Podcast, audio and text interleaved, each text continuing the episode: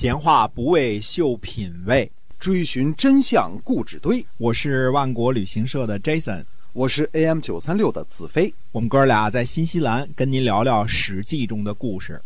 各位亲爱的听友们，大家好，欢迎您呢继续收听我们的节目《史记》中的故事。我们来跟您讲讲在那个年代所发生的事情。感谢您的关注，我们继续书接上文。公元前五百一十四年的春天，鲁昭公准备前往晋国的干侯，因为鲁昭公啊在齐国受到了冷遇，所以呢准备去晋国求情。大臣子家季就说呢：“说您现在有求于人。”但是呢，却安于在齐国的现状，谁会同情您呢？不如呢，先在鲁国的边境等候，探探晋国的消息。鲁昭公不听。那么，鲁昭公希望晋国呢派人来迎接自己去晋国的都城。那晋国呢就派人传话过来说：说上天祸害鲁国，国君呢淹留在外，国君您呢？呃，也不派个使节到寡人这里传个命令，直接就去找舅舅家去了。这是只找齐景公去了啊。如果要是迎接您去国都呢，那也应该是齐国去迎接您呢。嗯，这事儿晋晋国传达了他们的不满，嗯，非常不满意。你怎么先去找齐景公，没先来找晋国呀？对。那么晋国人呢，就让鲁昭公呢重新回到边境之外的鲁国的地盘呃。在这儿等着，然后呢，才派人去迎接，而且迎接呢，也只是把鲁昭公迎接去了晋国的边境城市干侯。那么，干侯呢，位于今天河北邯郸的成安县。干侯这个地方呢，靠近黄河啊，因为它经常干涸，所以起了个名字叫干侯。这个，哎，这里呢是晋国最靠近鲁国边境的一个城邑了，呃。晋国的齐营呢，是这个齐氏的家督，嗯，我们先接着，其实是讲晋国的故事啊。但是每年呢，我们都把这个呃鲁国这个事儿呢，先交代一下，因为国君这个漂流在外的嘛，对吧？那么讲现在晋国的齐营啊，他呢是齐氏的家督，而齐营呢，呃，两个家臣，一个叫齐胜，一个叫呃乌臧，两个人呢通史。关于这个通史啊，这个这个古书上解释说呢，就是各自和对方的夫人有不正当关系，嗯，现代名词叫换妻啊，玩的挺洋，反正是。是。是。齐营呢就准备把他们俩呢给抓起来，嗯，在行动之前呢，这个齐莹就去询问一下这个女书的儿子啊，司马叔游，呃，叔游呢就回答说。嗯，说说呢，世界上啊，丑恶的事情呢很多。现在呢，当政者无道，怕你自己呀惹上麻烦，不如暂时呢先放一放，缓一缓再说。那齐莹就回答说呢，说我们齐家自个儿讨伐自己的家臣，跟国家呢没有什么关系啊。这个就把这个齐胜和这个乌臧啊就给抓了起来。其实。这世界上专门也有这种人啊，就遇见事儿呢，总是去问一问，对吧？问问别人，看看别人的建议如何。其实呢，只是需要别人赞许一下、赞同一下啊。这个别人但凡有不同的意见，那是绝对不听的。嗯，这个，嗯，尽管这样呢，还是要去问问。嗯，齐英就属于这类人啊。这个，呃，生活中我们也见多了啊。来问你个什么事儿，你要同意了就好，你不同意，他反正也不听你的。但是还得问啊。那这个齐胜呢，就去贿赂谁呢？贿赂荀立啊，荀立或者称智立，这是智氏的家督啊。智立同学呢，就怎么说呢？拿钱就办事儿啊。他呢，就去找了这个晋清公，嗯，不知道说了点什么这个那个的啊，说了一些个谗言。晋清公呢，一怒之下呢，就把这个家督啊，这个齐营给抓了起来。呃，看来当时这个晋国的这个司法一点都不清明啊，也没有个讲道理的地界啊。对，嗯，这个国君一怒就把这个家督给抓起来了。本来人家是对的嘛，对吧？嗯。那齐营的这个手下人就说呢，嗯，这点挺有意思啊。这个齐营这些手下人说什么呢？说反正同样是死，不如让主君呐死之前先快活一下。嗯。于是呢，这些家臣就自己做主呢，就把这个齐胜和和这个乌臧啊给杀了。嗯，叫你有作风问题是吧？啊，直接给杀了。嗯，通事。嗯，这下呢，其实可捅了娄子了，呃，因为既然国君已经介入了，那就不是这个怎么说呢？主君私讨家臣那么简单了，对吧？嗯，晋清公的愤怒呢，可想而知啊。嗯，于是呢，就把这个齐营和他的同党杨使我呢，都给一块儿杀了。嗯，那么前面我们说过啊，杨使我是杨使我是 杨蛇书相的儿子，因为。杨蛇氏的封地在杨，所以这个家族呢以封邑为姓。那么，呃，这是杨姓的公认的祖先啊。我们说木易杨啊，这是公认的祖先。那么讲到这儿呢，我们还得追溯一下啊，就是又说起这个这个春秋第一大美人了，算是个续篇吧。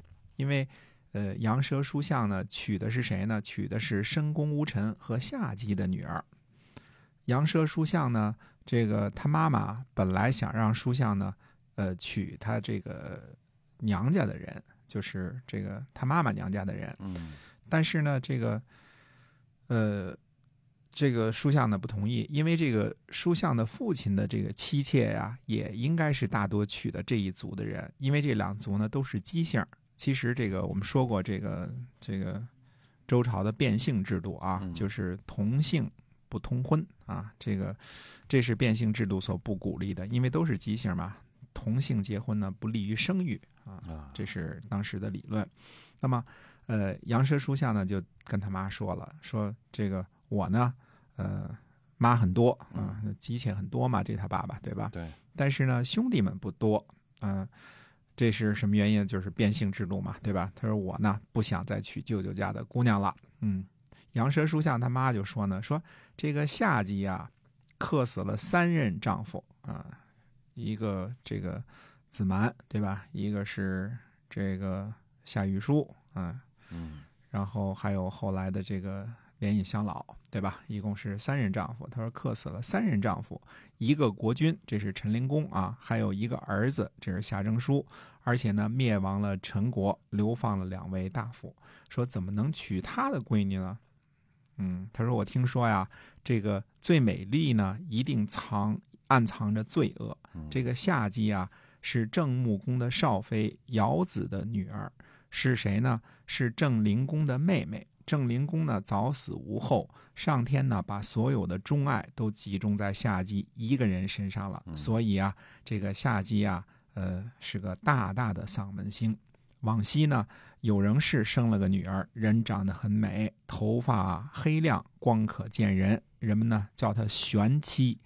呃，乐正呢后魁娶了她做妻子，生了儿子呢伯封。伯封的心呢就像猪一样贪婪无厌，人们就给他起名叫大猪。嗯，可以。嗯，这个有穷氏的这个后裔呢就灭了他，所以呢这个魁啊就绝后无嗣了。而且三代之所以灭亡。嗯，公太子身生被废，都是美女惹的祸。你为什么再娶夏姬的女儿呢？极端漂亮的女人足以改变人的性情。如果不是极端有德之人，娶个尤物那就是祸害。看来啊，这个夏姬自个儿漂亮啊，生的闺女也漂亮啊。这个，呃，书相呢，听他妈这么一说呢，嗯，就不敢娶了，对吧？老太太。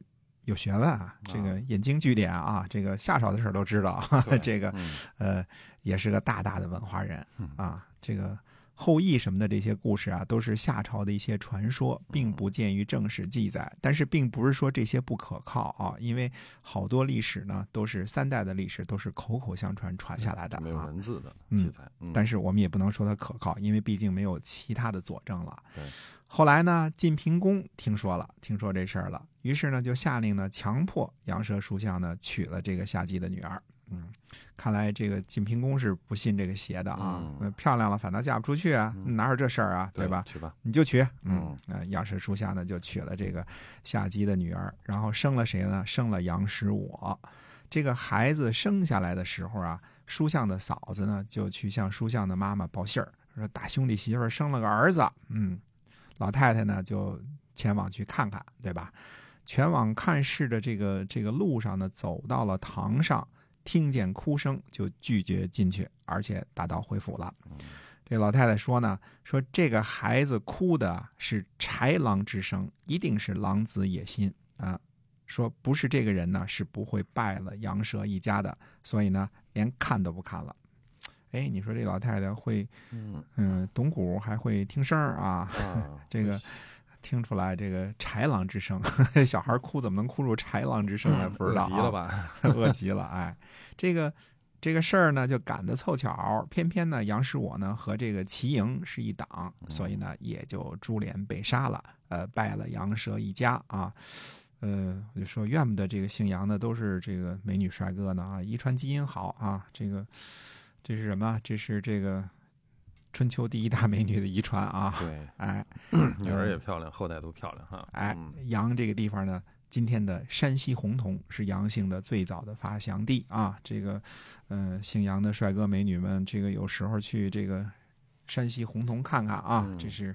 呃，羊舌书巷这个这个最早的封地，也是杨师我的封地啊，嗯这个是算是杨姓的这个发祥地吧。嗯，那么这集呢，这个讲这个骑士和羊羊蛇氏的这个在晋国的覆灭啊。嗯嗯，那我们呃下回呢再讲这个覆灭之后呢，这些个田产权利怎么分配。好的，我们今天啊《史记》中的故事先跟大家讲到这儿，感谢您的收听，我们下期再会。再会。